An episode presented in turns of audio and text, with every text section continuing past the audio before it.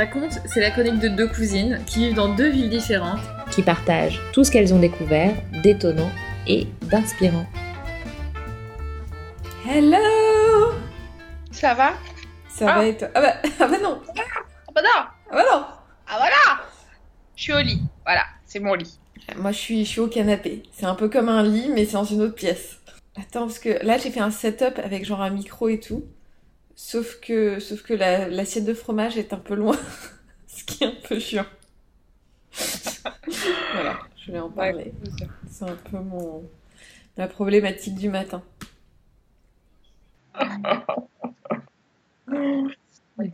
Moi, je suis en, je suis en sweat euh, un peu molletonné avec des petites miettes de, de biscotte. Et avec un petit pantalon, tu vois, en molleton avec de la polaire à Ah, l'intérieur. ça, ça a l'air nice. je kiffe un peu la life. Ouais. Moi, je suis en mode euh, chaussettes en cachemire. Parce qu'il faut pas avoir froid aux pieds. Hum. Non. Grand t-shirt, grand pantalon, genre en coton léger. Et robe de chambre avec capuche, moumoute à l'intérieur. Tu sais que cette robe de chambre restera à vie pour moi. Cette phrase, je savais pas que, que t'étais confort un peu. Ouais, Mais oui, moi, je suis quelqu'un de confort. Je suis quelqu'un qui... Mon, mon coiffeur, l'autre jour, m'a dit, oui, bah... C'est ça, hein, tu t'installes, euh, ça y est, euh, tu vas être en, en mode pilouche. Ah, mais c'est comme ça dès, le- la, dès la première date. Faut, faut établir les choses directement parce que sinon tu t'es pas confort, t'es pas bien dans tes, dans tes bobettes. Et, et voilà, c'est dommage. Est-ce que t'as fait tes cadeaux de Noël? J'ai fait un cadeau de Noël. Après, j'ai une liste dans mon bullet journal. Et je sais pas ce qui se passe. Je, je n'arrive plus à faire mes cadeaux de Noël en avance. À une époque, il y eut une époque où j'arrivais à faire genre mes cadeaux de Noël super en avance. J'étais en mode genre perfect housewife, toute seule célibataire. Et maintenant, euh, j'ai des idées et je sais pas pourquoi je flemme. Mais je pense que je flemme à l'idée de dépenser de l'argent. Mais j'ai vu une vidéo qui m'a vachement choquée au début. Parce que la dame, le titre, c'était Pourquoi je fais plus de cadeaux de Noël? J'étais hyper choquée, tu vois. Ça amuse la couleur. Et en fait, euh, en fait, elle disait que elle avait arrêté de faire des cadeaux de Noël, cette espèce de truc complètement prêcheur où il faut trouver des trucs. Et que maintenant, elle faisait des quand elle voyait qu'au cours de l'année, quelqu'un avait envie ou besoin de quelque chose, elle l'offrait, tu vois. Que donc elle, elle gardait pour elle, c'était important que tu vois la, la notion de cadeau, de et j'étais là, ah, c'est pas mal en fait, voilà. Alors ouais, mais ça présuppose non seulement que tu vois les gens au cours de l'année, Ouais. tu vois, ce qui moi, tu vois, un- il y a mes cousins, parfois je les vois pas vraiment au cours de l'année, je les vois peut-être une fois ou deux, puis on parle pas vraiment de ce dont ils ont besoin. Ouais, mais du coup, ces gens-là, concrètement, excuse-moi, est-ce que c'est pas, est-ce que, est-ce que, c'est une vraie question, hein, Ouais. anthropologique, mais Ouais. est-ce que la question c'est, est-ce qu'il faut leur faire des cadeaux? Je dis évidemment qu'il faut leur faire des cadeaux socialement, mais après en termes de, est-ce que le plus important, Ouais. Ouais. parle à moi aussi, hein, Mmh. je me dis, est-ce que le plus important c'est pas la relation et qu'après le cadeau vient, tu vois, dans un truc de, mais je sais pas, moi justement ce truc où il faut faire des cadeaux pour les gens que on voit pas trop, enfin, je, je le, je le fais et je, et je pense qu'il faut le faire parce que c'est comme ça que ça marche, mais, mais, euh, mais tu vois ce que je veux dire? Alors, oui, je vois tout à fait ce que tu veux dire, et je pense que pour certains, pour certains, c'est euh, plus l'idée de, tu vois, je me, je me dis aussi de se mettre des, des, des, des trucs ou une jolie carte, en fait, c'est peut-être aussi bien qu'un cadeau qui, dont les gens n'ont pas besoin. Ouais. Par contre, je pense à mon cousin qui organise Noël, tu vois, bon, je le vois deux fois par an, il organise Noël, donc ouais, il va avoir, un- tu vois, il va avoir un Ouais, cadeau. ouais, clair. Non, mais ça c'est sûr, ouais, mais je comprends. Donc, voilà. Mais après, ce qui est con, c'est que je lui offre un truc et je suis absolument pas sûre qu'il va aimer. Tu vois ce que je veux dire? Ouais, ouais, je vois ce que tu veux dire. moi, c'est plus là les cadeaux où ça me gêne. Ouais. C'est que j'ai envie d'offrir des cadeaux, mais genre une fois sur deux, j'ai l'impression que les gens accrochent pas particulièrement aux cadeaux que je fais, même si moi ça me plaît vachement et tu vois que je l'ai fait avec genre from the bottom of my heart. Ouais, ouais, bah ouais, c'est ça. les gens ont pas l'air particulièrement de kiffer. Genre, ils sont là, ah, une assiette, ah, parce que tu vois, ils ont déjà 150 000 assiettes, donc ils s'en foutent. Mais moi, j'aime bien cette assiette et que je trouve que ça leur ressemble, mais eux sont genre, ah, c'est pas du tout ce que j'avais planifié pour mon intérieur. Mais c'est ça. Sauf quand les gens viennent chez, les gens viennent chez toi et disent, c'est joli ce truc-là. Et tu leur dis, c'est toi qui me l'as offert. c'est que ça m'est réarrivé. Qui t'a dit ça? C'est ma tante. Elle est venue chez moi et je sais plus, je sais plus pourquoi. Et je sais plus ce que c'était. Elle fait Ah, c'est très joli ce truc. Je dis Ah, c'est toi qui me l'as offert. T'es d'accord Ils sont jolis ces bouillons Ils cubes. sont jolis. Et ma tante, elle a un peu les meilleurs bouillons cubes.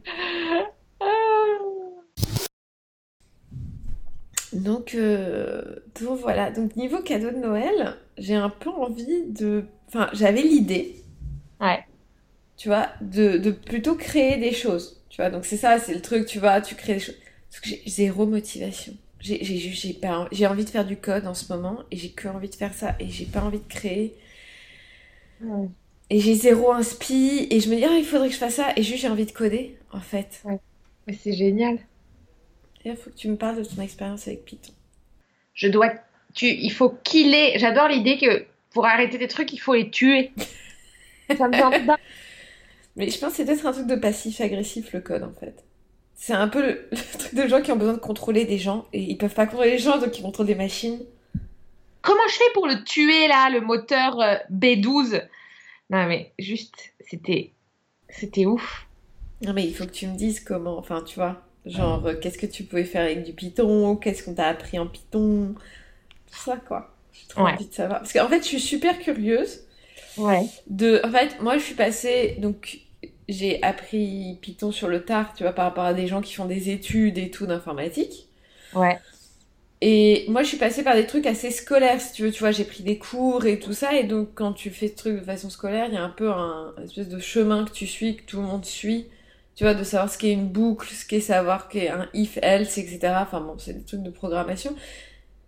Mais voilà. Et donc, ça m'intéresse de savoir comment toi, t'es arrivé au truc, tu vois. Je te raconte. En fait, moi, je l'ai appris de façon vraiment très euh, adaptée à une situation, puisque je devais commander un robot en fait et un faisceau lumi- un faisceau d'électrons. tout naturellement. Il y a des Parce- gens, ils doivent euh, contrôler des KitchenAid, tu vois. Et toi, c'est des robots avec des faisceaux d'électrons. Voilà. En, en toute simplicité. Par exemple, l'acquisition de données, c'était le plus gros stress de cette semaine euh, dans ce bâtiment euh, qui fait de l'accélération de particules. En gros, ce bâtiment, c'est un bâtiment rond dans lequel il y a un tuyau qui envoie des électrons à une vitesse qui atteint quasiment celle de la lumière. Et il y a des petits tuyaux qui sortent de façon régulière, tchouk, tchouk, tchouk, tchouk, tchouk, de ce gros tuyau, qui s'appellent les lignes. Et chaque ligne a sa spécificité, c'est-à-dire qu'elle envoie, elle, c'est-à-dire qu'elle fait sortir les électrons de son tuyau, mais d'une façon spécifique. Donc, c'est-à-dire qu'elle va, par exemple, ils offrent la possibilité de, Une de leurs fonctionnalités, oui. de leur fonction- parmi leur, leur, parmi leur, leur map, il y a la possibilité d'obtenir des X durs, des X tendres et des X mous. Voilà. Donc, c'est quand même la méga classe. Mais c'est quoi des X? Les rayons X. D'accord, ok. Donc des rayons X durs, des rayons X tendres et des rayons X mous. J'adore. J'ai- J'aimerais rencontrer les gens qui ont décidé de cette nomenclature et qui se sont dit dur, tendre, me. Donc c'était quand même très drôle. Moi je saurais pas te dire exactement de quel X-ray on a bénéficié, je pense qu'ils étaient plutôt durs. Mais le fait est que toute la semaine, l'idée c'était de pas dormir pour s'assurer que le, faisceau était bien actif et que le robot qui récoltait les informations, en gros, euh, faisait bien des acquisitions en temps, euh, normal, sans s'arrêter euh, et sans cracher, quoi. Et pourquoi est-ce qu'il s'arrêterait? Il y a plusieurs trucs. Le truc, c'est que le robot, il avait été créé de toutes pièces par notre collaborateur sur place. Genre en mode, genre, je vais prendre un petit circuit électronique et puis je vais fabriquer un tomographe moi-même tout seul, c'est-à-dire un instrument de, de tomographie. Donc, c'est juste, euh, hyper expérimental. C'est un setup qui va créer toute pièce par un, un, seul cerveau humain. Et donc, du coup, ce robot, bah, parfois, il peut bugger un peu. Mhm. Et par ailleurs, le, le cercle d'électrons, il peut aussi parfois cracher. C'est-à-dire qu'un soir, on avait tout simplement tout le bâtiment qui a stoppé ses acquisitions parce que les électrons sont morts. Donc il a fallu en rebalancer, on a dû attendre une heure pour que les équipes euh, de maintenance des électrons euh, en rebalancent. Donc c'est hallucinant. Voilà. Donc en gros, pendant une semaine, on n'a pas dormi pour des électrons. Ce qui quand même, je pensais pas que ça m'arriverait un jour. Mais euh, et donc ce code, ce code, il nous servait globalement à lancer les électrons sur nos échantillons Ouais. et à les arrêter.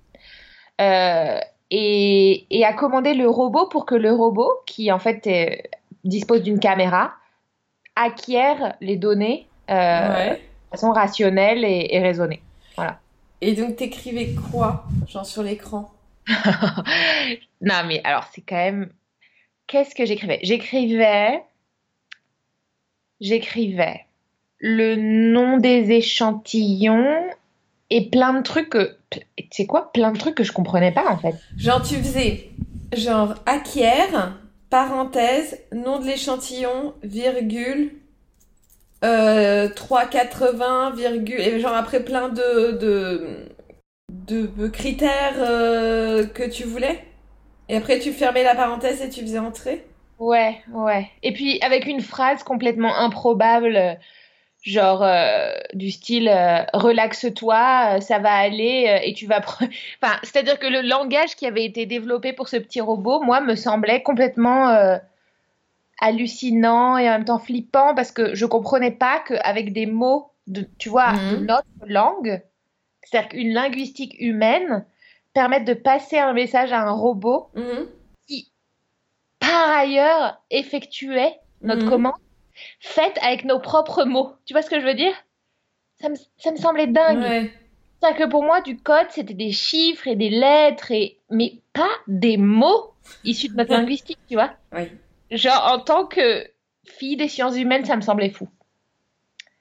Donc je pense que, je sais pas, j'ai dû me, me dégager volontairement un peu de, du... Ah, je sais pas, ça m'a presque flippé, tu vois. C'était très étrange de devoir euh, tuer des parties du robot pour qu'elles s'arrêtent ou... C'est très... En fait, c'est assez... euh, ouais, ça c'était assez fou comme... euh, Ouais. Bah, je pense qu'il y a un niveau maintenant de distance par rapport à la base du code, tu vois, où tu as des langages qui sont quand même assez évolués, Ben ouais. où en fait, assez rapidement, enfin, tu peux faire des trucs assez cool avec très peu de mots, en fait, parce Ouais. que les mots sont assez descriptifs pour en effet décrire ce que tu veux faire. Mais linguistiquement, c'est dingue. Bah, après, la linguistique, elle a été choisie par un humain aussi. Ouais. Tu vois, donc, quelque part, il y a un humain qui dit à un robot, quand tu fais ça, ça s'appelle, euh, tu vois, genre, ça s'appelle se relaxer. Ouais. Après, bon, la question, c'est aujourd'hui, avec l'intelligence artificielle, à un moment, est-ce que le robot peut te dire ça, ça s'appelle se relaxer, sans qu'on lui ait dit que ça s'appelle se relaxer, parce qu'il arrive à comprendre, tu vas faire des liens entre les choses.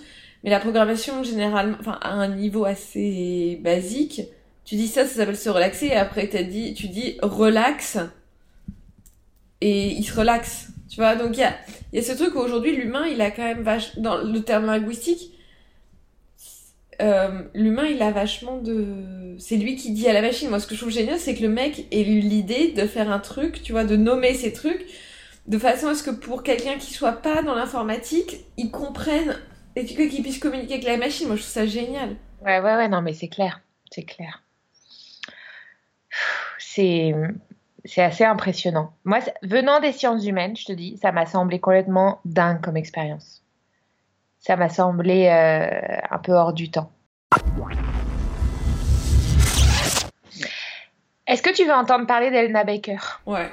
Parce que juste, ça fait une semaine que j'essaie de pas t'en parler. Parce que juste, genre, il faut garder pour cette conversation, mais c'est juste pas possible cette fille. Donc, je l'ai découverte Ouais. Raconte-moi. dans le podcast de Lina Dunham, Woman of the Hour, Mhm. qui était un podcast dédié aux mystiques, et donc à la religion. Avec, euh, tu vois, des conseils euh, de dating venant de femmes, tu vois, musulmanes pratiquantes ou. Enfin, c'était un podcast hyper riche.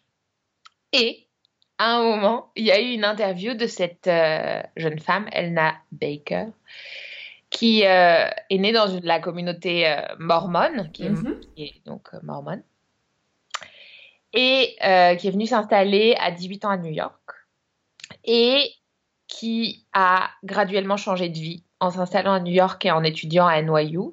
Elle est devenue euh, comédienne de stand-up, mais tout en étant mormone. et en fait, elle, elle raconte dans les premières vidéos, dans ses premiers stand-up qui sont encore dispo, euh, tu vois, en ligne sur Ouais. YouTube elle raconte ce que c'est que d'être mormone, de, d'essayer de respecter des- les principes qu'on lui a, euh, qu'on enseignés. Ouais. Tout en étant à New York, à la fac, tu vois.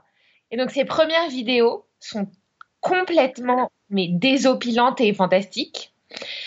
Et puis, quelques années après, en fait, assez récemment, elle a décidé de quitter la communauté mormone, de plus être mormone.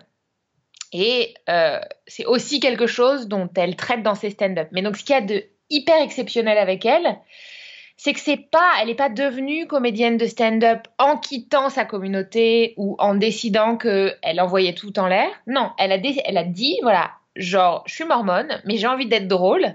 Et il s'avère qu'elle est très très drôle. Et les spectateurs vont suivre ma vie, mais c'est pas, tu vois, c'était pas une espèce de le fait de devenir comédienne de stand-up, c'était pas quelque chose qui allait euh, qui allait créer sa vocation, tu vois. C'était un truc, elle était mormone et elle restait mormone et ensuite elle a changé de vie et elle l'a documenté dans ses stand-up. Et elle vaut vraiment le coup. Elle vaut vraiment, vraiment, vraiment le coup. Genre, c'est Donc Anna Baker. ah, Elna Baker. Elna Baker. Ouais. Oui, je vais regarder ça. Et il fallait que tu me parles de vidéos sur les finances personnelles. Que j'ai trop envie que tu trop envie que tu m'en parles. Donc, c'est un autre girl crush. Rachel Cruz. Non, mais. Donc, Rachel Cruz, elle est complètement flippante, mais elle est complètement addictive. C'est-à-dire que elle est, c'est la fille d'un coach euh, financier, Mhm. je sais pas si ça s'appelle comme ça, qui s'appelle genre Dave Ramsey ou un truc comme ça, Ramsey, je sais pas comment ça se prononce. Et je pense que genre elle vit, euh, tu vois, à Nashville ou un truc comme ça quoi. Elle est, elle est, elle a décidé et en fait c'est hyper étrange parce que c'est un peu comme Elna Baker qui est mormone mais qui est drôle. Désolée hein. Mais elle a genre elle est, elle a tout ce que les stéréotypes d'une femme américaine, euh, euh, probablement républicaine, tu vois, c'est-à-dire qu'elle elle, elle embrasse tous ces stéréotypes d'une façon étrange, tout en ayant 28 ans, mais en décidant que quand même c'est pas possible aux États-Unis que les gens aient des dettes toute leur vie. Et donc elle, elle coach les gens sur Internet pour qu'ils gèrent leurs finances et qu'ils aient plus de dettes, quoi. C'est génial. Et elle a un côté complètement genre psychorigide, mais en même temps très drôle. Et, et, euh, et avec une espèce de ton complètement euh, addictif, complètement exaspérant, addictif et drôle. Ce qui est quand même Ouais. assez étrange. Voilà. Et assez inspirant en plus. Parce qu'en fait, elle a cette espèce de discours où elle dit Bah ouais, les gars, faut vous contrôler, quoi. En fait, faut vous contrôler, vous êtes des adultes et être un adulte, et ben, ça veut dire que quand on fait un choix, et ben, on abandonne un autre choix sur le côté. Enfin, des espèces de discours complètement, euh, complètement ordonnés, quoi. Mais, mais addictifs. Alors c'est marrant parce que, enfin, tu sais, on, on, s'était dit qu'on allait un peu parler des girl crush et je t'avais dit, ben moi j'ai pas trop de girl crush, mais en fait quand tu m'en parles, j'ai un peu un, un girl, enfin pas un girl crush, mais genre il y a une nana qui fait un podcast sur les finances personnelles qui s'appelle Gabi Dunn euh, que j'avais vu à XOXO euh, à Portland. XOXO, c'était quoi, tu me rappelles? C'était la, c'était la conférence en fait de gens qui font de la création sur Internet. Ouais. Et donc elle, elle, elle avait la première talk euh, et tout, et la nana parlait un peu aussi de la façon dont on peut voir la, la, la valeur de son travail quand on est un artiste sur Internet, qu'il faut... Enfin, elle, elle a, elle a commencé chez BuzzFeed, elle est partie de BuzzFeed, euh, elle a monté son propre, elle, elle, enfin, elle a monté son propre truc, elle a beaucoup de succès et tout ça, et donc elle parle un peu de ce que c'est de de se rendre compte de sa valeur quand t'es quand t'es quand t'es un créatif mais elle a surtout sorti un podcast qui s'appelle Bad with Money parce qu'elle s'est rendue compte, elle a une copine, en fait, elle a sa meilleure pote qui elle vient d'une famille qui a de l'argent. Ouais. Son mec vient d'une famille où il y a de l'argent et elle, elle vient d'une famille où il n'y a pas d'argent. Ouais. Et elle se rend compte qu'elle n'a pas du tout les mêmes réflexes que tout le monde quand il en vient de l'argent. Et elle, elle sait qu'elle va, tu vois, qu'elle commence à avoir du succès. Elle sait qu'elle va avoir de l'argent alors qu'on n'en a jamais vraiment eu. Ouais. Mais elle se rend compte qu'elle a des façons de voir l'argent qui, enfin, juste, elle sait pas gérer son argent. Et quand ses potes qui ont de l'argent voient la façon de gérer son argent, ils sont là genre, mais non, faut pas du tout faire ça en fait. Et donc elle, se, elle, elle a fait tout un podcast autour du fait de vouloir mieux comprendre comment gérer son argent. Et, et par exemple, qu'est-ce qu'elle fait de mal avec l'argent? Bah, par exemple, elle avait beaucoup de dettes de carte de crédit. Ouais. Euh, par exemple, elle avait tendance à, euh, dès qu'elle avait un peu d'argent, d'aider d'aider les gens qu'elle connaissait jusqu'à ne plus avoir d'argent en fait.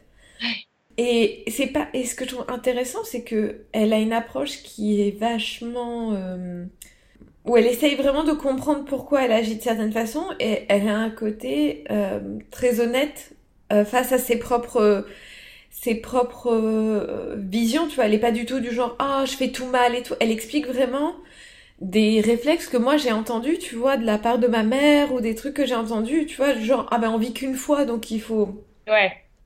Tu vois, donc il faut en profiter, etc. Et de toute façon, on sera pas, on sera pas enterré avec, quoi. Ouais, ouais, ouais. Et elle dit, bah, en fait, en pensant tout le temps comme ça, on n'économise jamais. Parce qu'en effet, il faut toujours tout dépenser, parce qu'il faut toujours profiter. Et, et, et, et donc, elle parle de aussi un certain mindset des gens qui arrivent pas à sortir du- d'un- d'une espèce de, Ouais. de, de, de, de problème d'argent chronique, entre guillemets, parce que il y a aussi une certaine façon de penser à l'argent. Et donc, elle parle à un psy financier. Donc, ça fait marrer parce que tu parles d'un coach financier, elle parle à un psy financier. Et apparemment, tu vois, je suis allée regarder un peu et il parle de script Ouais. mentaux en fait autour de l'argent et c'est des, des scripts que les gens suivent tu vois du genre euh, euh, dépenser de l'argent va me faire aller mieux Ouais, ouais, bien sûr. Euh, du genre euh, on vit qu'une fois. Enfin tu vois des espèces de trucs ou alors de, de l'autre côté. Je le mérite, ça c'est le grand truc aussi. ouais. Ouais complètement ouais, je l'ai mérité je l'ai bien mérité. Et puis de, de l'autre côté aussi euh, euh, il faut toujours euh, tu vois euh, préparer demain euh, il faut pas enfin voilà. Les, les, les, les côtés de comment est-ce qu'on comment est-ce que tu visualises euh, l'argent dans ta vie quel Ouais. rôle ça a etc et euh, elle est passionnante. Et puis c'est marrant parce qu'au début c'était très axé euh, justement euh, personal finance. Et peu à peu elle interviewe des réalisatrices et des des auteurs et, et tout ça. Et des gens du tu vois des femmes qui sont dans la création. Et un peu comment est-ce qu'elles gèrent le succès. Et c'est quoi d'avoir du succès quand on est une femme? Et c'est quoi l'argent? Et comment est-ce que tu passes un peu quand t'es une femme ou quand tu fais partie d'une minorité tu passes d'un merci beaucoup de me donner du travail je vais travailler gratuitement juste pour pouvoir être vue Ouais. à euh, en fait mon travail vaut vraiment beaucoup d'argent et Bien sûr. Enfin, même, enfin, voilà. Et c'est, c'est marrant, tu vois, parce que je pense, j'ai très envie d'écouter Rachel Cruz. Ouais. Mais tu vois, quand tu dis, il faut juste se contrôler, je trouve Ouais. que ça ignore vachement, en fait, toutes les, et je dis pas ça parce qu'en fait, ça m'a, pas par, par, par rapport à l'argent, je pense, tu sais, par rapport à la bouffe. Ouais. Où t'as souvent des gens très minces qui disent, non, mais il suffit de se, en fait, moi, c'est simple, il suffit de se contrôler et de faire Ouais. beaucoup de sport et juste. Ouais, ouais, ouais. C'est marrant parce que c'est, tu vois, c'est, c'est rigolo parce que hum, je pense que c'est un des trucs qui m'a, j'ai dû, je pense que quand je parle de Rachel Cruz, j'insiste sur son côté un peu, euh, Ouais. un peu direct et droit. Mais en réalité, ce qu'elle dit, c'est que pour elle, euh, budgétiser, c'est justement la possibilité de dépenser de l'argent et de dépenser son argent en ayant, tu vois, l'impression qu'il est à nous. Et elle utilise cette phrase que je trouve très très bien. Elle dit le principe, c'est que on possède les objets qu'on acquiert et pas que les objets Mhm. qu'on acquiert nous possèdent. Parce que on les, a- on les acquiert euh, avec des dettes, parce que. euh, Et elle dit ce truc, elle dit mais en fait, il y a un énorme truc de comparaison quand on dépense de l'argent. C'est parce que très souvent, on a euh, espèce d'envie euh, de faire aussi bien que notre copain, notre copine, notre voisin, notre oncle, notre tante. Et que c'est OK de faire un choix qui nous, qui nous ressemble réellement, mais pas. Mais, et, donc de dire que pendant un temps, eh ben, cette autre envie qu'on a, on la réalisera pas et ça enlèvera pas notre valeur, ça enlèvera pas le fait qu'on est apte au bonheur, ça enlèvera pas le fait que euh, on est apte à avoir des relations sociales et elle, elle, si tu veux, je pense que ce qu'elle, euh, ce sur quoi elle appuie vachement, c'est cette idée que l'argent t'intègre dans une communauté et que c'est que par l'argent que tu t'intègres dans une communauté. Elle a eu un, bébé là et donc, il y a apparemment aux États-Unis une espèce d'énorme truc autour de l'anniversaire des un an de ton bébé où il faut que tu fasses un truc, mais genre hallucinant. Et elle, et elle coupe complètement ce truc en disant Bah voilà, moi je vais vous présenter dans cette vidéo ce que j'ai fait. C'est-à-dire que concrètement, en fait, ce qui avait d'important pour moi, c'est qu'il y ait des gens autour d'elle. Euh, donc concrètement, elle ne se souviendrait pas. Donc voilà, j'ai fait un gâteau. J'ai, tu vois, et elle, et en fait, elle, euh, elle insiste sur ces... et je pense qu'elle détruit aussi par la même occasion des stéréotypes qui doivent, tu vois, être en, en jeu aux États-Unis. Mm. Nous, tu vois, nous parle moins. Mais elle explique que cet argent-là, il est au service de ces stéréotypes qui sont pas nécessaires pour Ouais. s'intégrer dans la communauté. Et, et que c'est OK d'avoir ses propres choix, d'avoir ses, ses propres envies, et que on n'a pas besoin d'avoir, euh, tu vois, une bagnole, euh, une maison avec une pelouse euh, au carré. Voilà. Et je pense que c'est plutôt dans cette idée-là, et avec cette idée que, ouais, euh, la, le self-control, c'est aussi de l'empathie pour son, Mm. pour son futur soi. C'est clair. Et c'est alors, c'est- c'est très marrant parce que non seulement j'ai vu un article passer ce qui s'appelle le self-control, c'est surtout de l'empathie pour le futur soi, donc c'est quand même fantastique. Deuxièmement, il y a un super blog de personal finance qui s'appelle euh, The Financial Diet Ouais. et dans lequel il y a une nana qui a écrit un essai sur euh, comment elle a perdu toutes ses économies en un an. Mais comment? Et c'est complètement flippant parce que moi, vu ma situation finan- financière actuelle, Oui. si tu veux, je suis un peu en train de lire ça. J'étais genre, est-ce que je veux le lire ou est-ce que je peux juste ignorer que j'ai vu ce truc Eh ben, et passer à autre chose? Et la nana, elle commence par, j'avais un bon job et j'ai économisé 50 000 dollars. J'étais là, Ah. et maintenant, je n'ai plus rien. Je fais- Et la nana raconte que un jour, elle a rencontré une nana.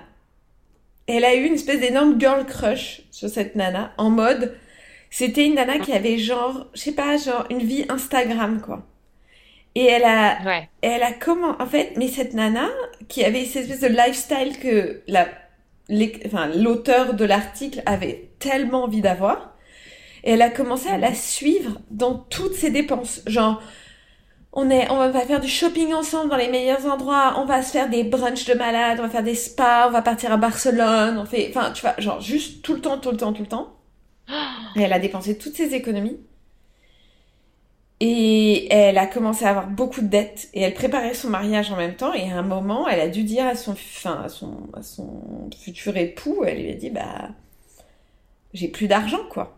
Ouais. Juste j'ai tout dépensé et, et voilà j'ai j'ai euh, des, des dettes et tout ça et et la façon la raison pour laquelle ça me fait penser à ce que tu ouais. enfin, à ce que tu dis c'est qu'elle dit en regardant tous les tout ce que j'avais dépensé elle dit la moitié je m'en souvenais même pas Bah ouais. et ce qui est intéressant le truc de la budgétisation et tout ça, et c'est un côté de mindfulness quand on dépense, Ouais. c'est aussi de faire en sorte que quand tu dépenses de l'argent, même si c'est pour te faire plaisir, de faire en sorte que ce soit un truc, tu vois, que t'es planifié, que tu... Ouais. Tu vois, et pas juste un truc sur le moment que tu oublies parce que... qui finalement a pas eu la valeur. C'était un notaire qui m'avait dit ça un jour, il m'avait dit, les choses ont la valeur, tu sais, quand tu dis ça coûte tant, est-ce que c'est cher, pas cher? Ouais. Il faut transformer l'argent en temps que ça te prend pour le gagner.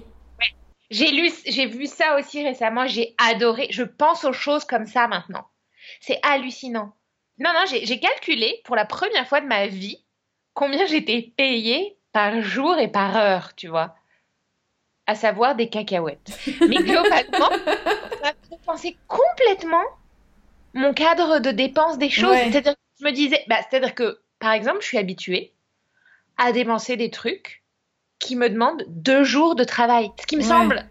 J'adore mon boulot. C'est-à-dire que voilà, c'est donc je pense que j'ai jamais eu cette idée parce que précisément j'ai pas un boulot euh, qui est euh, répétitif et déprimant et voilà, mais qui a un boulot. Donc qui a, tu vois, il y a ses hauts, ses bas, il y a des bas euh, comme tout boulot parce que de toute façon, j'avais entendu ce truc que j'adore qui est que le boulot, ça reste un boulot, c'est pas toujours génial et c'est pour ça qu'on est payé. Donc, tu vois, j'aime bien, j'aime bien ce mantra, qui est très basique mais qui me parle. Mais Euh, repenser- surtout que t'as un boulot passion. oui, non mais c'est ça. Mais repenser le cadre de mes dépenses dans le mais combien de jours de travail c'est Mais c'est mais c'est c'est juste c'est c'est je n'ai pas de mots pour ça. C'est c'est- quoi? C'est euh, révolutionnaire dans ma façon de dépenser. Ouais. Et c'est super que ce notaire t'ait dit ça si tôt. J'aurais aimé la, le- Mais je je pense que ça permet aussi de recadrer, euh, de, de vachement recadrer le, ta relation aussi avec les autres face à ce que tu dépenses. C'est-à-dire que eux, un truc qui leur met, euh, tu vois, un jour à, à, à, euh, à gagner va pas avoir la même valeur à leurs yeux que si c'est la même chose et toi, il te faut deux mois pour pouvoir gagner, tu vois, ce truc-là. Et, et je trouve que ça déculpabilise aussi vachement par rapport aux dépenses et par rapport aux tu vois, euh, comparaison de lifestyle et... Ouais, complètement. Mais tu vois, je pense, enfin, nous, on a quand même rarement eu ces discussions-là sur l'argent. Ouais. J'ai l'impression euh, que ça vient à un moment. je- tu me dis si je me trompe pas, mais ça vient à un moment où, on- tu vois, où on se. Ouais, j'ai envie de dire qu'on est trentenaire et qu'on se lance dans la vie d'une nouvelle manière, tu vois. Genre, on, on se lance, quoi. et qu'on n'a pas envie d'être dépendante de qui que ce soit et que. Mais ce que je ressens de mon éducation est plutôt de- du côté de mon père, donc ça, tu vois, ça, ça a du sens euh, vis-à-vis de notre relation. C'est oh, qui est une relation de cousine. Euh, c'est que avec mon père, c'est complètement euh, tabou de parler de ces choses-là parce que l'argent, c'est un truc qui est censé te faire plaisir. C'est un truc qu'il est presque tabou d'avoir en réserve Mm. c'est un truc euh, sur lequel il est ridicule et, et pas intelligent de réfléchir. Et toutes ces personnes-là, qui, que moi, je, tu vois, je, vers lesquelles je suis naturellement attirée euh, d'une façon un peu étrange et presque un peu culpabilisée, c'est l'inverse de mon éducation. C'est l'inverse de de cette espèce de truc de paillettes, de allez, euh, j'ai gagné 30 000 francs au tac au tac et je vais t'acheter une poupée Corolle, quoi. Tu vois? Ouais, bah, après, tu le sais, euh, enfin, je pense que nos pères ont un peu le... ce truc-là, quoi. C'était un peu Ouais. le, la psychologie derrière euh, leur, euh, voilà, leur, leur façon de voir. euh. Mais ils ont... Mais ouais, après, euh, je vois... Enfin, ma mère, pour moi, euh, c'était surtout autour de... de tu vois de l'immobilier etc et je pense que tu vois dans sa famille à elle il y a beaucoup ce truc face à l'immobilier. Tu vois le truc où on achète l'endroit où on vit euh, voilà. Et heureusement parce que moi ça m'a au moins donné un tout petit peu de cadre Bien sûr. euh, de savoir. Mais après c'est aussi comment tu fais la part des choses et comment tu tu acceptes à un moment d'investir tu vois de l'argent dans tes rêves et dans tes activités et comment est-ce que tu gères tout ça quoi. C'est-à-dire que c'est bien de toujours mettre de l'argent de côté c'est vachement bien mais il y a un moment où il faut peut-être tu vois investir dans dans investir et donc risquer ce que Ouais. t'as gagné parce que t'as envie d'autre chose parce que t'as envie d'aller explorer des voilà et comment est-ce que tu fais la part entre justement tu vois cette nana qui décide du jour au lendemain de tout dépenser qui perd tout son argent et qui C'est clair. mais qui a une limite survie tu vois ce que je veux dire? Il y a un moment aussi faut enfin plaie d'argent n'est pas mortel Ouais. Ah, expression des années 30 J'adore, j'adore. et j'adore. et d'un autre côté euh, comment est-ce que tu vois tu te mets aussi des règles de bonne euh, de bonne gestion qui font que tu mets 10% de tout ce que tu gagnes de côté Ouais. Tu vois, et qu'est-ce que tu fais quand tu gagnes pas d'argent Tu vois, qu'est-ce que comment tu comment tu gères et comment Bah, le... Ouais, ouais, ouais, non, c'est sûr. C'est... euh, C'est... C'est très complexe. Et... Et... et il faut vraiment. Enfin, moi, j'ai l'impression qu'il faut réussir à trouver une façon de ne pas être angoissé par son argent. Euh, tu vois, et euh, parce que je, je, me rends compte que ce, le plaisir que je prends à dépenser euh, de l'argent était tellement annulé par l'angoisse, tu vois, de je sais pas, de manquer d'un, de, de, manquer de fonds pour payer des. Voilà, c'est hyper basique de dire ça, tu vois, mais j'ai envie de trouver cet équilibre où, ouais, quand je dépense avec plaisir et que je vais me faire un voyage, je le fais en me disant que ça va pas. Euh, dans deux semaines me mettre dans un état ouais. pas possible parce que euh, parce que j'arrive pas à payer mes taxes euh, et voilà donc c'est très c'est très basique mais j'ai l'impression que il y a un manque en France et je pense pas que ce soit que notre famille peut-être que je lance une espèce de d'idée complètement folle mais de discussions saines autour de l'argent et de discussions qui il oh bah, y, a y a complètement un manque de discussion. Enfin, il ouais. y a une gêne complète autour du sujet. Tout le monde dit Ah, en France, on parle pas d'argent, c'est horrible et tout, et personne n'a envie d'en parler parce que personne n'a envie de découvrir. Enfin, c'est même pas la, la, honte de dire j'ai pas d'argent, c'est plutôt. Enfin, bonjour, je suis très très privilégiée. Euh, mais c'est aussi le, le truc où, quelque part, la honte de dire qu'on en a et la honte de tu vois, de pas vouloir mettre les autres mal à l'aise parce que t'as potentiellement plus d'argent qu'eux et que, je sais pas, tu peux pas vraiment te la jouer bohème euh, et que oui, c'est beaucoup plus facile de se la jouer artiste bohème et moi, dans ma vie, je suis freelance parce que machin, parce que tes parents, ils te filent des coups de main. Bien sûr. Mais que ça fait pas euh, artiste anarchiste, euh, tu vois, de dire ça, quoi. Donc, il y a un peu ce truc où tu veux que tes, tu veux que tes, tes pères te prennent au sérieux dans, dans ton truc, donc tu veux pas leur dire ouais, ouais, ouais. que. Mais il y a ce côté de prise au sérieux uniquement si tu n'abordes pas ce sujet, que ce sujet est un tabou. Tu vois ce que je veux dire? C'est ça qui est hallucinant. Et en même temps, moi, les études que j'ai faites, si j'étais pas privilégiée, je serais jamais arrivée là où j'en suis. Et l'ensemble des gens qui sont proches du but, ils sont privilégiés. Tu vois, il y a une espèce de pattern incontournable pour faire des études de plus de 10 ans et que tous les gens sont privilégiés autour de moi, ceux qui sont à peu près proches du but euh, à l'heure actuelle. Et on n'en parle pas. Et ça me, me rend très triste parce que je pense qu'il est, il est assez destructeur en fait. Je suis, ouais, je suis d'accord. Je suis d'accord. Et puis l'autre, euh, l'autre option qui est euh, celui de d'avoir une indépendance totale, euh, tu vois, euh, financière, c'est, tu vois, c'est, enfin, super dur d'avoir une activité qui est euh, nourrissante intellectuellement et qui, au tout début de ta carrière, te rapporte assez d'argent pour être complètement indépendant financièrement quand tu habites une grande ville, tu vois. Ouais, c'est ça, c'est ça. Et ici, il y, a des, il y a des gens qui arrivent et tant mieux, tu vois. Mais je pense que aussi, tu vois beaucoup de gens y arriver, tu te dis pourquoi moi j'y arrive pas. Oui. Et parfois, tu te rends compte qu'en fait, ben, ils ont, enfin, tu vois, par rapport à leur indépendance financière, ils ont fait des choix. Ils ont, tu vois, ils ont de l'aide de gens autour d'eux parce que les gens autour d'eux ont envie qu'ils réussissent. Et ils les aident et ça, mais sauf qu'on le dit pas. Mmh. Ouais. Tu vois? Et donc, tu comprends pas pourquoi des gens, ré... enfin, tu vois, réussissent ou ont des, tu vois, ont le temps d'avoir un temps partiel et de faire leur création artistique et d'habiter un super appart. ouais. Et c'est pas pour dire que moi j'ai pas eu d'aide. C'est, je suis extrêmement privilégiée. Je remercie le ciel tous les jours d'avoir eu tous les privilèges que j'ai eus. Ouais. Mais c'est vrai que moi, ça me décomplexe beaucoup de me rendre compte que on a le droit aussi, c'est aussi par rapport aux discussions qu'on a eues, tu vois, de, on a le droit aussi de demander de l'aide parce que parfois, bien sûr, bah, on a besoin de temps pour euh, pour arriver à faire ce qu'on a besoin de faire, quoi. Eh oui, c'est certain. La question du temps mm. à prendre pour mettre en œuvre ses vocations, mm. ça c'est une autre discussion.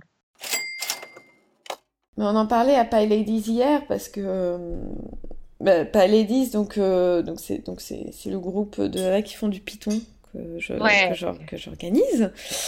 Et c'était vachement intéressant parce qu'on parlait un peu de ok tu fais du Python, enfin parce que t'as t'as plusieurs t'as des gens qui font du Python et que c'est leur déjà leur métier. Et généralement c'est des gens qui font des écoles d'ingénieurs ou des études de, de, de Python, enfin de de- de- d'informatique. Puis t'as des gens qui s'y sont mis sur le tard et t'as beaucoup de femmes qui s'y mettent plus plus tard dans leur vie en fait au code. Mais on parlait un peu ok tu fais du code mais enfin qu'est-ce que comment tu peux en faire une carrière et Ouais. Et il y a un peu ce, ce double bind de je veux faire un changement de carrière parce que je me sens pas nourrie dans ma carrière actuelle. Ouais. Donc j'apprends à faire du code parce que je me dis que c'est là où il y a beaucoup d'innovation. Mais parce que j'ai pas fait du code depuis le début et que j'ai pas fait une école d'ingénieur, de toute façon tous les postes de développement qui vont m'être proposés sont des postes qui sont pas qui nourrissent pas l'âme. Donc il Ouais. y a un espèce de truc genre comment t'es censé t'en sortir? On a eu une grande discussion hier et Finalement, les gens qui s'en sortent, c'est les gens qui décident après d'avoir, de faire leur propre projet. Mais juste, si tu veux faire ton propre projet, ça veut dire que tu as de l'argent derrière pour te faire vivre le temps que ton projet devienne quelque chose, le temps que tu apprennes à faire du code, le temps que tu puisses faire un truc qui ait du sens, quoi. Mais ouais. Euh, et c'est là où, où quelque part il faut, il faut accepter, euh, enfin, faut accepter, faut s'en rendre compte, quoi. Faut s'en rendre compte que les gens qui vont sur le tard apprendre à faire du code et qui décident de monter leur, tu vois, faire leurs produits tout seuls, etc. C'est des gens qui derrière ont les fonds, ont la famille, ont, tu vois, ont prévu, ont budgété pour pouvoir le faire. Bien sûr. Et que ça arrive pas de nulle part, quoi. C'est sûr. C'est, euh, ce serait tellement chouette de pouvoir en parler, mais, mais il me semble que c'est très loin encore, et que, et que, et que tous ces podcasts, ces vidéos de, qui viennent d'un- autre monde que sont les Amériques, et ben en fait sont très très salvateurs pour, euh, pour réfléchir à nos cadres. Ouais, mais ça veut dire encore une fois que t'as les gens qui s'intéressent au sujet. Donc tu vois, qui se rendent, soit qui se rendent compte qu'ils ont un souci, soit qui ont eu une éducation financière qui était, tu vois, qui les a poussés vers le fait de voir l'argent comme un outil et pas comme, euh, tu vois, quelque chose euh, qui est là pour être dépensé. Bien sûr. Vont aller regarder ces vidéos et t'as plein de gens qui vont jamais aller voir ces vidéos. Jamais. Et parce que pour eux, bah, l'argent c'est pas un sujet, il faut pas s'y intéresser. Et, et tu vois donc ça, ça reste quand même, oui, sais, c'est ce truc de, de- il y a tout sur Internet et que il y avait ce rêve que parce qu'il y avait des trucs sur Internet, les gens sauraient des trucs. Mais en fait, si tu vas pas les chercher, Mm. C'est comme euh, avant il y avait des bibliothèques et tout le monde ne savait pas tout ce qu'il y avait dans les bibliothèques, quoi. Et donc je trouve que ça, ça garde justement ce côté de des gens qui ont de l'argent qui en Ouais. parlent, mais qui en parlent pas aux gens qui ont pas d'argent parce que on veut pas les, tu vois, on veut rester amis avec eux et on veut pas, tu vois, on veut pas les attrister ou on veut pas juste, tu vois, mettre le doigt sur les inégalités ou sur le fait, mais comme euh, on parle pas de boulot avec des gens qui sont au chômage et comme on parle pas de, tu vois, c'est généralement de ces problèmes de relationship avec des gens qui sont célibataires, je veux dire, c'est pas le et en recherche de quelqu'un Ouais, célibataire. Enfin bref, c'est c'est le truc où tu oses pas forcément en parler. Et donc tu restes dans un truc où les gens qui s'intéressent à l'argent vont continuer à avoir plus de conseils et plus de bons conseils et de, s'améliorer. Et puis ça va pas vraiment aller vers les gens qui en ont vraiment, entre guillemets, vraiment besoin ou qui Pourraient en pourraient avoir un... qui pourraient en bénéficier. Ouais. Je... I don't know. I don't know. Mais je pense qu'il y a, enfin, je sais qu'il y a des gens qui travaillent là-dessus et je pense que c'est un, c'est un sujet qui est, qui est vachement intéressant. Et il y a un truc qui était, donc dans Gaby Dunn, elle interviewe une nana qui a créé une boîte qui fait que de l'investissement, enfin, qui fait de l'investissement pour les femmes. Et un des trucs qu'elle dit, c'est que les nanas ont vachement peur de se tromper dans les investissements, tu vois, et de perdre de l'argent. Dit, il y a vraiment cette peur de, de pas être, de pas faire bien, tu vois, et de pas être, euh, genre, si je fais tout bien, alors je dois gagner, et, et ça me rappelle autre chose que, dont il faut que je te parle. Mais, et donc, elle dit, euh, vous n'avez pas besoin d'en parler aux gens. Vous n'avez pas besoin de partager vos erreurs, enfin, vos fails Eh oui. avec les gens. Vous avez aucune obligation de dire j'ai gagné de l'argent, j'ai perdu de l'argent. Surtout, vous avez, vous n'êtes pas obligé de dire que vous avez perdu. Vous pouvez faire vos erreurs, apprendre de vos erreurs et de, vous n'avez pas Bien. besoin d'en parler. Donc, je trouve ça génial. Parce que moi, ça m'a vachement détendu par rapport à tout ça de dire, bah, en fait, c'est, j'ai pas besoin j'ai pas à avoir honte si je réussis pas parce que j'ai pas besoin d'en parler en fait. Je peux faire Ouais. mes expériences. Bien sûr. Et l'autre truc que ça me rappelle, c'est une étude qui a été faite sur la triche. Ouais. Et donc, ils ont des gens, ils les mettent dans des pièces, et puis ces gens, ils doivent comp- compléter un certain nombre de- d'exercices, et ils doivent compter le nombre d'exercices qu'ils ont eu bons. Ouais. Et en fonction de ça, ils déclarent, voilà, j'ai eu cinq exercices de bons, et on leur donne de l'argent en fonction du nombre d'exercices de bons qu'ils ont eu. Donc c'est généralement un protocole pour, enfin, pour, pour voir comment les gens trichent, en fait, ou trichent Ouais. pas, parce qu'en fait, ils récupèrent les, les fiches des gens, et donc ils peuvent comparer après entre le déclaratif et le non déclaratif. Ouais. Et donc ils ont regardé ce qui se passait sur les gens quand ils sont genre euh, seuls dans une pièce, les gens quand ils sont avec leurs enfants. Et après dans les gens qui sont avec leurs enfants, ils ont ils ont regardé ce que les gens faisaient quand ils étaient avec des garçons ou avec des filles. Ouais. Quand ils sont avec des garçons, ils trichent autant que quand ils sont seuls. Et quand ils sont avec des filles, leur- leurs filles, ils trichent pas du tout. Ah ouais? Et c'est complètement fou. Parce qu'en fait, moi, je trouve que ça explique tellement qu'on fait croire aux filles que le monde, tu sais, que les gens trichent pas et que le monde est parfait et que le monde est juste. C'est hallucinant. Et même, les parents vont pas montrer ce qu'est le monde réel aux filles. Ils vont dire non, non, on, triche pas. on triche pas. Et donc, ça, je trouve que c'était une, mais un, enfin, je trouve que psychologiquement, moi, ça m'explique tellement pourquoi il y a cette idée que le monde doit être juste et que tout le monde joue par rapport aux règles et que tout le monde est très honnête et que c'est ma façon de Et voir le monde. Et que c'est ton but ultime aussi. Oui, et qu'il faut être une. Et si tu travailles assez, tu réussiras parce que le monde est juste. Ouais, ouais. Et, et je trouve que quelque part, il y a une espèce d'avantage unfair où on montre aux garçons que tout le monde triche un peu et donc que c'est pas. qu'ils peuvent aussi tricher un peu parce que tout le monde le fait. Ce qui est vrai, tout le monde triche un peu, sauf que. Il y a ce truc de culpabilité intense, tu vois, quand. Quand tu, on t'a dit que tout le monde était honnête et que toi t'as envie d'un peu tricher parce que. Voilà. Et j'ai trouvé ça génial. Hyper intéressant.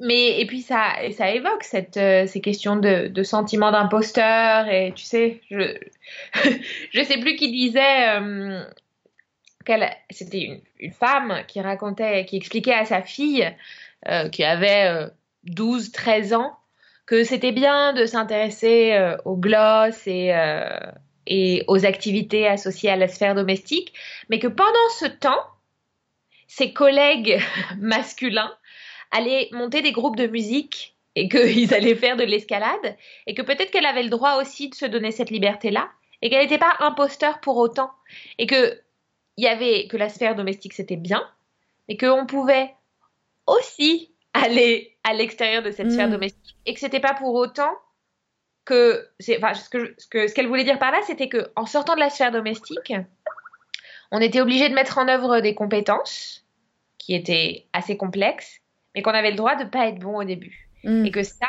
eh ben, on donnait l'autorisation aux garçons de l'être et moins aux filles en les associant Ouais.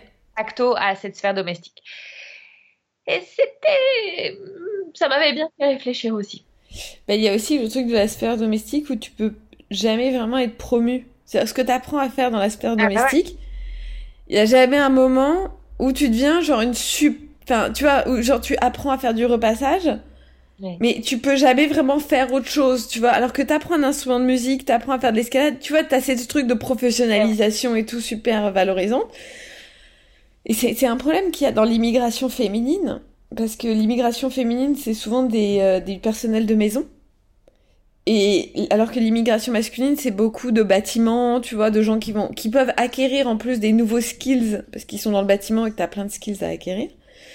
Qui et que quand tu es, quand tu fais du, quand tu es personnel de maison, quelque part, tu veux, enfin, t'as pas de possibilité de monter dans les rangs, parce que généralement t'as une personne euh, qui fait ça dans la une maison. Ouais.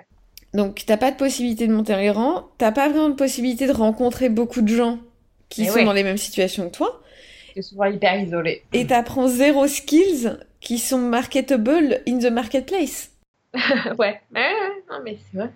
Et quelque part, de cantonner et de se dire Ah, je suis bien, j'ai bien rangé ma maison, en effet, euh, ça a un peu moins d'intérêt que de. Enfin, d'intérêt, de valeur sociale euh, que de se dire euh, je vais aller monter un groupe de musique, on va être mauvais au début, c'est pas grave parce qu'on s'amuse. Il y a aussi le fait que je trouve que juste le fait de rigoler et de s'amuser euh, dans le féminin est pas il y a, il y a assez peu d'outlets en fait où tu peux où tu peux faire ça. T'as les discussions, donc euh, voilà, tu discutes entre et euh, il y a des discussions extraordinaires et dont les nôtres qui sont absolument fantastiques.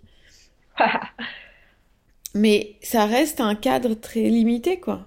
C'est vrai. Et moi j'ai mis longtemps à trouver des nanas avec qui je pouvais parler de, de enfin non parce que je te connais depuis quelques années. et qu'elle est l'intégralité de mon existence. Et hum, mais tu vois, trouver un groupe où tu peux parler de choses, tu vois, où tu peux vraiment explorer les idées, où tu peux changer d'idée, où tu, tu vois, c'est pas non plus simple. Mais c'est vrai que ce truc de dire, bah au début je vais être mauvais et c'est pas grave, Et c'est pas grave. Ouais. c'est super dur de, ouais, de vivre ça. C'est, et c'est très dur de, de le dépasser et de se donner l'autorisation parce que euh, j'ai l'impression qu'à cette, à ce niveau-là, on est les seuls à pouvoir se donner individuellement l'autorisation Mm. d'être mauvaise parce que la société ne nous donne pas cette autorisation de base. Ouais, alors, en fait, je me posais la question parce que la dernière fois que j'ai ressenti ça, j'étais à un cours de dessin. Ça faisait deux ans que je faisais du dessin et euh, j'aime bien ce que je fais, mais je comprends que ce soit pas du goût de tout le monde. Mais bon, après, tu vois, c'est, mais c'est pas très figuratif. Ouais. Et je me souviens d'un type qui était très très bon, qui est dans le cours de débutant, mais tu vois, le mec avait clairement, enfin, un don et il, a- enfin, il avait beaucoup de talent, quoi, et tant, enfin, tant mieux pour lui. Ouais. Et il regarde ce que je fais, il fait genre, mais ça ressemble pas vraiment au truc qu'on devait dessiner. Ouais. Et je me souviens de l'avoir pris, tu vois, super mal, Ouais. en me disant, mais pourquoi tu, enfin, qu'est-ce que, qu'est-ce que ça t'apporte humainement de faire ça? Mais surtout, tu vois, j'ai, je me demande quelle partie du fait qu'il est, que c'était un mec qui me disait ça m'a particulièrement choquée. Mhm. Et je me demande pourquoi est-ce que ça m'a tellement... euh, Après, bon, tu vois, je l'ai joué très... euh, Voilà, je lui ai dit, ben ouais, en effet. Et voilà, c'est un peu là, la discussion. Non, mais c'est étrange venant d'un, d'un mec en cours d'art. Ouais, Puis que, que ton processus créatif n'est pas assez bridé. C'est étrange. ouais, et puis je pense que lui avait peut-être ses propres issues par rapport au truc qui était pas figuratif, tu vois, mais... Mais c'est surtout genre, pourquoi, qu'est-ce, pourquoi tu passes du temps à me dire ça? C'est clair. Je veux dire, tu t'exposes potentiellement au fait que je vais pas avoir une très bonne appréciation de toi. Ouais. pour me dire un truc qui n'a ni de valeur pour toi ni de valeur pour moi. Je veux dire, et, et en même temps, cette valorisation du fait qu'on s'entende bien, est-ce que c'est pas un truc typiquement féminin? C'est-à-dire que pour moi, mettre en danger une relation, tu vois, en se mettant dans un truc genre j'aime pas ce que tu fais, Ouais. qui est quand même que je trouve assez violent dans l'absolu. C'est assez violent, ouais. Euh, qu'est-ce, enfin, tu vois, pour moi, ça, ça- enfin, c'est super dangereux en fait ce qu'il faisait. Tu vois, enfin, pour moi, c'était vraiment qu'il respectait pas notre relationnel. Ouais, ouais, ouais. Mais en même temps, ne jamais se mettre face à quelqu'un qui dit ce que tu fais, c'est pas génial. Et toujours, enfin, et tu vois, je me, quelle est, voilà. Quelle est la différence entre dire ce que tu fais est pas génial et se mettre dans une situation où tu, tu- tu vois ce que tu peux faire pour t'améliorer et comment tu vas vers, tu vois, plus quelque chose qui te, voilà, enfin, être constamment avec des gens qui disent que tout ce que tu fais est fantastique va pas non plus t'aider. C'est aussi pour ça que t'es en cours, t'es là pour t'améliorer, enfin, tu vois, améliorer ce que tu fais. Pas t'améliorer toi, mais améliorer ce que tu fais. Et donc voilà, j'ai du mal encore à trouver, tu vois, comment accepter la critique. Euh, Et je sais pas quelle partie est du fait que j'ai un ego surdimensionné et que je suis la personne la plus orgueilleuse du monde. Et quelle partie est juste l'éducation féminine que j'ai reçue?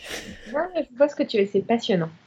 J'adore comment ce podcast, au début, c'était genre nos girl crush, et en fait, ça devient une discussion sur le féminisme, comme beaucoup de nos discussions. Qui est quand même un syndrome intéressant de la société dans laquelle on vit. Genre, c'est quand même rigolo. Euh, bah, en même temps, beaucoup de nos girl crush parlent de féminisme. C'est pas faux. Donc, est-ce qu'il n'y a pas justement une sorte d'intérêt global? Mais j'ai envie de dire, c'est pas n'importe quel féminisme. Parce que moi, je pense beaucoup à Tina Fey. Parce que j'écoute la radio et les informations et je m'énerve toute seule et j'ai des débats contre François Fillon dans ma tête. Bon, Ouais. ça me prend beaucoup de temps mental. Bon, là, donc, on a perdu la moitié de notre, euh, no- notre potentielle audience. Oui. Mhm. Ok, on déteste Fillon. Mais en même temps, notre potentielle audience, notre audience actuelle, ah, il faut que je te parle du podcast Startup. Dans le podcast Startup, c'est un mec qui fonde sa startup et il donne 40% de sa startup à quelqu'un, à son, à son co-founder. Il À dit, mais François c'est, Fillon? et il dit, c'est 40% de rien. Donc, quelque part, est-ce que ça a vraiment de la valeur? Donc, la moitié de notre audience qui aujourd'hui est rien, parce que c'est notre premier podcast, est-ce que, bon, voilà. Moi, je dis, ayons, ayons, ayons la force de nos idées et le courage de nos opinions. Vas-y, dis-moi. Ayons le courage de nos opinions. Je pense que c'est important. Euh, et donc, donc j'ai des débats toute seule contre François Fillon tête. François Fillon que je ne rencontrerai jamais. Euh, et je n'aurai jamais de débat avec François Fillon parce que je pense que lui et moi avons autre chose à faire. Mais, et donc je pense beaucoup à Tina Fey dans ces moments qui dit si c'est pas sur le chemin de votre succès, arrêtez de passer du temps dessus. Donc, genre, François Fillon n'est pas sur le chemin de mon succès aujourd'hui. Donc, faut que j'arrête d'avoir des débats dans ma tête avec lui. C'est vrai. Mais Et donc, oui, c'est vrai. Toutes les féministes dont on parle aujourd'hui, là, c'est que des trucs qui nous concernent. Genre, comment est-ce que je peux faire en sorte d'avoir de l'indépendance financière? Euh, Comment est-ce que je peux faire en sorte de valoriser mon travail, tu vois, créatif, artistique et mon jus de cerveau? Et, je pense que c'est des, des sujets, euh, tu vois, comment est-ce que je sors de cette espèce de valorisation constante de mes, de mes talents de ménagère et euh, je sors de ma zone de confort et j'essaie de faire des trucs qui, qui sont pas spécifiquement féminins et valorisés dans le milieu, dans- tu vois, dans, dans le féminin. Ouais, et, et je pense que c'est enfin, c'est intéressant que aussi tous nos girl crush soient des gens qui travaillent sur le féminisme, mais pas une espèce de féminisme complètement théorique et politique, qui est un féminisme de tous les jours et qui correspond beaucoup plus aussi peut-être à la trentaine, où on en a ras le cul de faire des, d'avoir des grandes théories et qu'on a juste envie de réussir, d'avoir des vies qui sont riches et fuck le reste, quoi. Mais voilà, et c'est pour ça que d'ailleurs, moi, mes girl crush de la semaine sont euh, une mormone et une milf euh, de Nashville, quoi.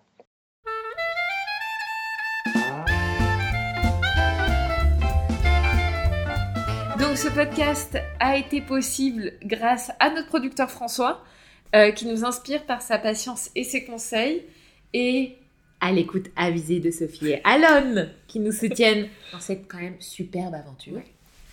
et puis à vous, euh, qui nous écoutez pour cette, cet épisode 1, ou 0, Ou deux. ou 2, et euh, qu'on vous remercie beaucoup parce que vous êtes géniaux et on vous adore, et euh, vous êtes des petits choux à la crème.